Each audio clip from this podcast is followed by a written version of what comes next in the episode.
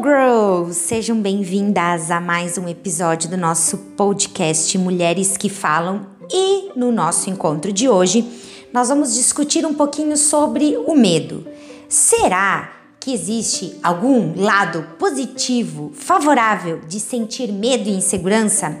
Hum, confesso para vocês que essa é uma das respostas que todos nós a professores, comunicadores, treinadores, principalmente na área de oratória, vamos buscar durante a nossa vida inteira entender o porquê todos nós temos insegurança, medo, pavor, pânico e lá vai outros adjetivos aí sobre a fala em público. Primeiro, primeiro, é muito importante levar em consideração que sim, o medo ele é necessário. Sabe por quê? Vou te dizer por quê. Imagine você agora caminhando tranquilamente nas suas atividades de vida diária ou então praticando aquele exercício que você tanto gosta e de repente você se depara com uma cobra. Mas pensa na cobra venenosa, aquela que uma picadinha faria um estrago gigante. Se não tivéssemos medo com certeza nós deixaríamos essa cobra se aproximar e, quiçá, morder. Muito possivelmente nós deixaríamos esse, né, ou, né, essa cobra, essa amiguinha aí, réptil, nos atacar. É justamente o medo, é a insegurança que nos faz proteger-se de ameaças. Então, nesse sentido, é importante ter medo, é importante sentir-se inseguro, porque você estará protegendo tanto você quanto as pessoas que convivem com você.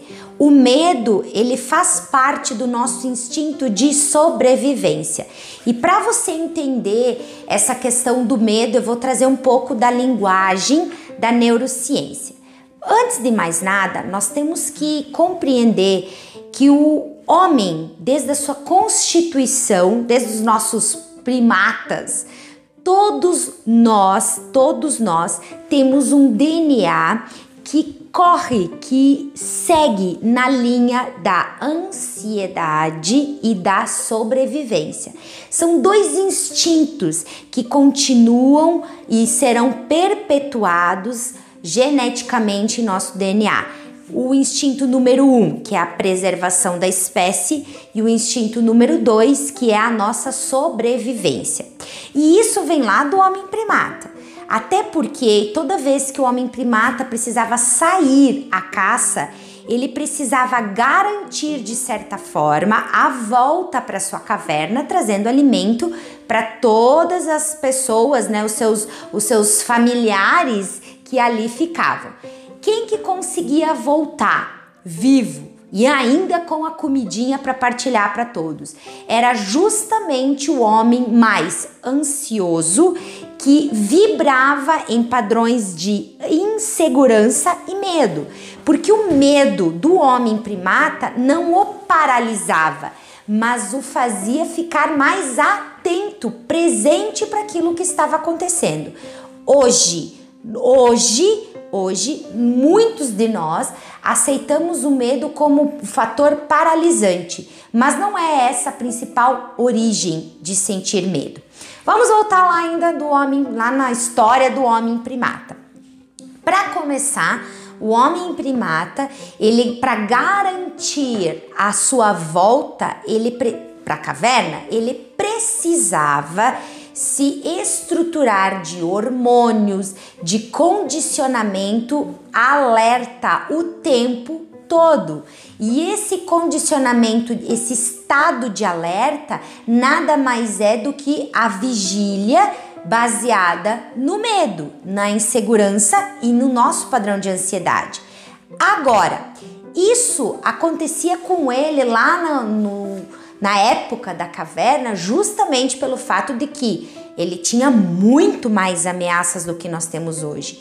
Só que como corre no nosso DNA toda essa história de que realmente o homem é, sente é, padrões de ansiedade, de insegurança, preservação da espécie, sobrevivência, corre ainda no nosso DNA nós não estamos rompendo com esse ciclo. A ameaça que existia lá nos nossos antepassados não é a mesma que existe agora. E qual é o melhor fator para conseguir dominar hoje a nossa ansiedade e a nossa insegurança? É você compreender, aceitar e ressignificar que hoje você não se encontra em uma posição de ameaça. Você não está em posição de ser ameaçado. E só o fato de você compreender isso já vai ajudar e muito o seu padrão do medo e da insegurança diminuir significativamente. Vamos imaginar você se expondo agora em público, conversando, apresentando um projeto, palestrando, dando aula, enfim, imaginem um cenário, tá? Se você olhar para as pessoas e inter interpretar precipitadamente que aquele olhar expressa raiva, ou que daqui a pouco uma testa franzida representa desinteresse, ou daqui a pouco que a pessoa pegando o celular significa que ela não está envolvida no assunto, essas precipitações negativas vão acelerar e estimular o seu instinto de sobrevivência, fator que vai desencadear em você movimentos de não quero mais falar, começar a sentir-se inseguro, desistir, pode esquecer o conteúdo e possivelmente você vai querer correr desse local. Quando você elimina qualquer tipo de precipitação, Vamos imaginar, ah, a pessoa pegou o celular na mão. Por que, que você tem que imaginar que ela pegou o celular porque o teu conteúdo não está interessante? Vai que ela pegou o celular para anotar num bloco de notas uma informação importante que você acabou de falar. Ou melhor, para fazer uma foto sua e te marcar no Instagram. Percebe como as precipitações negativas, elas nos paralisam e não nos estimulam? O maior objetivo que você precisa fazer a partir de agora é olhar para tudo que você acredita, acredita que seja ameaçador e ressignificar. O que é ressignificar, Vive? É dar um novo sentido para aquilo que você está ouvindo, vendo, sentindo. Não fique na esfera negativa, não fique pairando em pensamentos, no achismo, nas considerações negativas, porque só vai acelerar o seu padrão de medo, só vai acelerar o seu padrão de insegurança. E mais, uma pergunta que sempre me fazem em cada aula ou atividade que eu ministro de oratória e de comunicação Vive quando eu vou vencer, ou melhor, perder. Essa é a palavra correta. Perder o medo de falar em público. Perder o medo é algo que não existe, porque o medo faz parte, ele é necessário. Uma pessoa sem medo frente a uma plateia vai falar barbaridades, vai agir com prepotência, com arrogância e simplesmente vai ser totalmente negativado pela sua, pra sua plateia. Concordam comigo? Então, sentir medo é respeitar a sua, a sua plateia. Sentir medo é respeitar o seu palco e principalmente valorizar e respeitar a mensagem que você tem para entregar. Agora, agora, ficar refém desse medo e se precipitando em enxergar medo em tudo que você faz, aí a parada é outra. Daí nós estamos falando de um conjunto de crenças, nós estamos falando de um conjunto de crenças limitantes, de profecias autorrealizáveis negativas. E como que você pode tratar isso? Primeiro, você estruturando, ressignificando esses pensamentos que não valem para nada a não ser te assustar e te amedrontar, buscar uma terapia se você já está no nível de trauma de falar em público por conta de simplesmente se precipitar em pensamentos negativos. Um processo de hipnose vai te ajudar bastante. E olha só, meninas, eu preciso é, deixar muito claro aqui para todas vocês nesse nosso canal, aqui no podcast, o fato de que você, em hipótese alguma, deve fazer algo que você não compactue em fazer. Porque esse comportamento de obrigatoriedade vai aumentar, vai simplesmente acelerar o seu processo de medo e insegurança. Como assim, Vivi? Explica melhor. Vamos imaginar que alguém obrigue você a falar em público. Sabe o que é obrigar? É simplesmente chegar e falar assim: vai ou vai. Você pode até ir, só que mentalmente, o teu jogo interno mental não vai ser favorável para você. Como assim que ele não vai ser favorável, Vivi? Você vai somatizar camadas de insegurança a todo esse medo que você geneticamente e nos seus comportamentos vem adquirindo desde que você nasceu. O melhor é que se tem a fazer é falar em público na medida que você se sente confortável e preparada para isso acontecer. Para vocês terem uma ideia, muitos alunos meus que fazem, participam de aulas, treinamentos de oratória, eles não são obrigados e muitos deles não se apresentam durante o curso. Eles ficam o tempo todo durante o curso como ouvintes, prestando atenção, anotando, conversando comigo no particular, mas não se expõe em frente à turma. E talvez você se pergunte: meu, Vivi, mas será que isso não é errado? Não, é totalmente certo.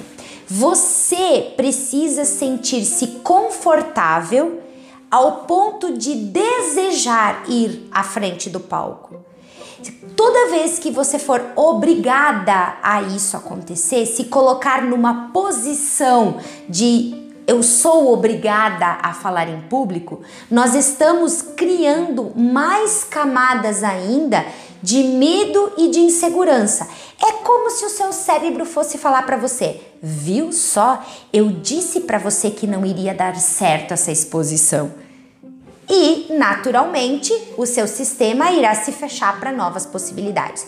Agora, quando você encara, quando você diz assim, não, eu vou porque eu quero, você está movendo o seu sistema positivo, o seu processo que nós chamamos de mente sábia, de inteligência emocional e comunicacional para agir com você em busca da tranquilidade, em busca do equilíbrio, em busca da satisfação por aquele momento.